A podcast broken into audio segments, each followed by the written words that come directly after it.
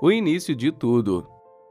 Hippolyte Léon Denisart Rivail, conhecido professor francês do século XIX, deixou seu nome, sua fama, sua vida para dar luz a uma obra que mudaria a forma de ver e sentir a vida e a morte.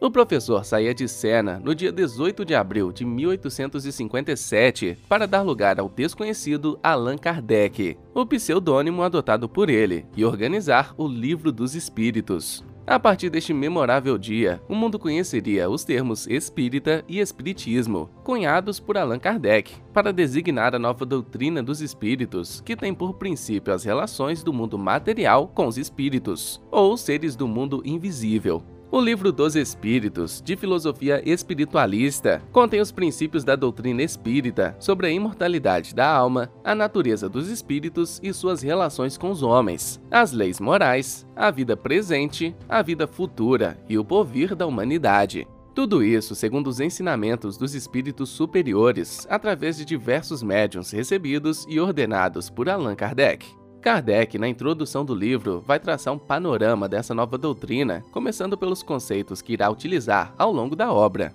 Iniciando pela discussão sobre o significado de alma, chega à conclusão de que alma seria ser imaterial e individual que existe em nós e sobrevive ao corpo. É sobre a existência desse ser independente da matéria que a doutrina espírita repousa. A origem dessa doutrina foi uma série progressiva de fenômenos observados de movimentos de objetos vulgarmente conhecidos como mesas girantes ou dança das mesas. Em diferentes países da América, a Europa, repetiam-se esses fatos, embora haja relatos de sua existência desde a antiguidade. O mais intrigante é que os fenômenos não se restringiam apenas à movimentação de objetos, e o olhar percussiente do professor e pesquisador entrou em ação para desvendar esse mistério das mesas girantes.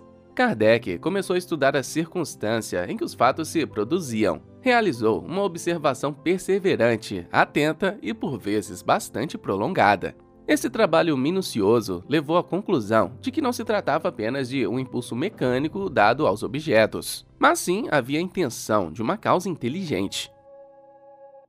Abriu-se então um campo inteiramente novo de observações e questionamentos. O que seria essa força inteligente por trás das mesas girantes? Essa é a maior questão dentre tantas outras que iriam decorrer a partir dela. O professor observou que as mesas respondiam às perguntas dos presentes com batidas. Convencionou-se então que através das batidas, sendo elas uma ou duas, significariam sim ou não. Também começou-se a relacionar o número de batidas com as letras do alfabeto, podendo-se formar palavras e frases. Perguntando a essa força sobre a sua natureza, descobriu-se que se tratava de um espírito, dando seu nome e informações a seu respeito. O mais peculiar é que nenhum dos presentes tinha pensado nessa hipótese até então, o que acabou por reforçar a veracidade do fenômeno que se revelou por si mesmo. Mais para frente, esse sistema de comunicação foi se adaptando, colocando-se agora um lápis amarrado a uma cestinha sobre a mesa e podendo escrever discursos inteiros e muitas páginas com conteúdos mais complexos e de forma rápida. Além dos instrumentos oferecidos aos espíritos comunicantes, percebeu-se que o fato só acontecia na presença de pessoas que possuíam uma característica especial, as quais receberam o nome de médiums, que significa intermediários entre os espíritos e os homens.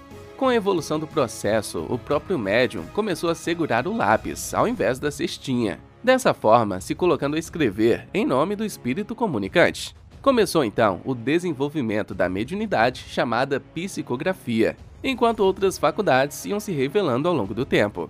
Allan Kardec concluiu então pela existência de seres distintos da humanidade, explicação dada pelas próprias inteligências que se faziam presentes às reuniões. Então, há espíritos? Esse é o objeto de estudo da doutrina espírita.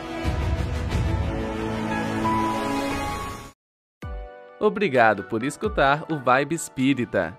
Esse episódio foi narrado e editado por Victor Freitas. Roteiro e adaptação Carlos Gomes.